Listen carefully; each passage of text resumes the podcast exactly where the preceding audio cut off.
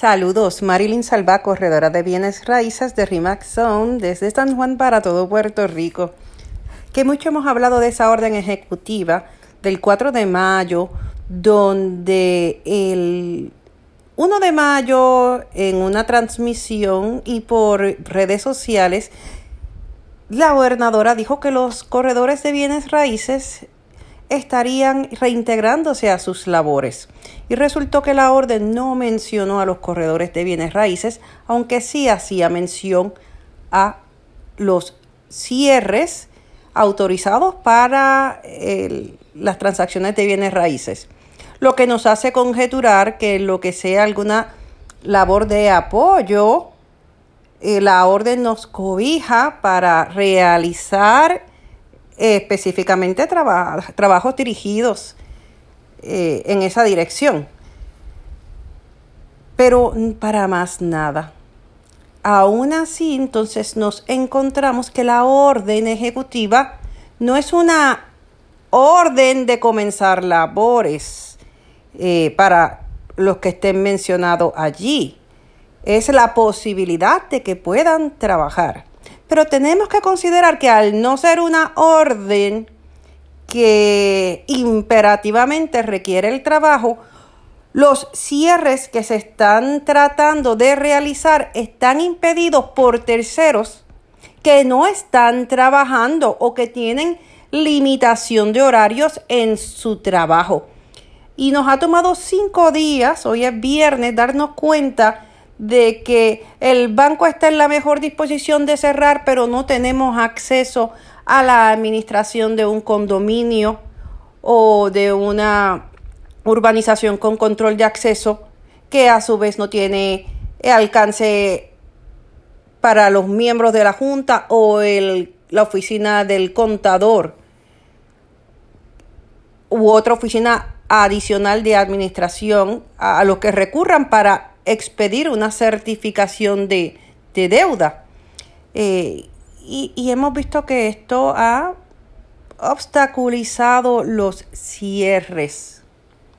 Hay bancos que insisten y abogados que insisten en pedirle a los corredores que procuren documentos que no están a su alcance y que no hay autoridad para exigir que se provean mantengamos la calma, aceptemos que hay casos en que no podemos hacer nada o que no podemos cerrar en la fecha proyectada. Estemos listos para extender esos contratos sin pena y sin gloria porque también dependemos de que un comprador esté disponible para ir a buscar quizás un cheque certificado, hacer una fila de cuatro horas y esperar en el carro para que le llamen a su turno de cierre. Y algunos tienen que ver qué hacen con sus hijos, porque no pueden ir al cierre.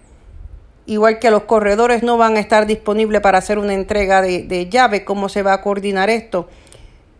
Tenemos entonces que planificar y tomar en consideración todas las variables, incluyendo, y hago un paréntesis, estar seguros que el cliente, si necesita mudarse de inmediato a una urbanización con control de acceso o condominio, en efecto pueda mudarse.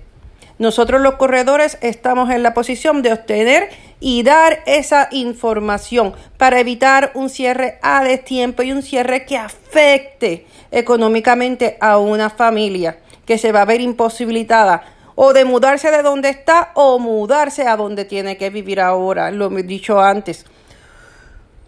Y estas personas pueden terminar pagando una renta adicional eh, más el gasto hipotecario eh, de mantenimiento y de crimen que conlleva su nueva propiedad a la que no pueden accesar.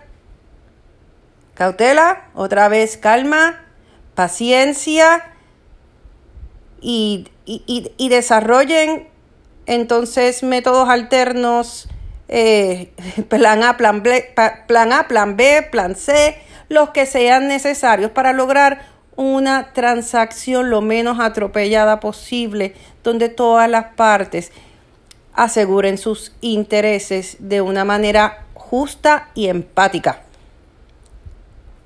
Mientras tanto, esperemos algún cambio en la orden ejecutiva que bien podría ser en la negativa si tuvimos un aumento en los casos de COVID, lo cual me parece que está sucediendo.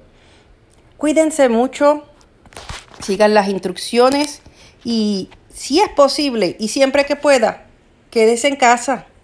Tenemos mucho que hacer desde nuestro centro de trabajo actual. Un abrazo.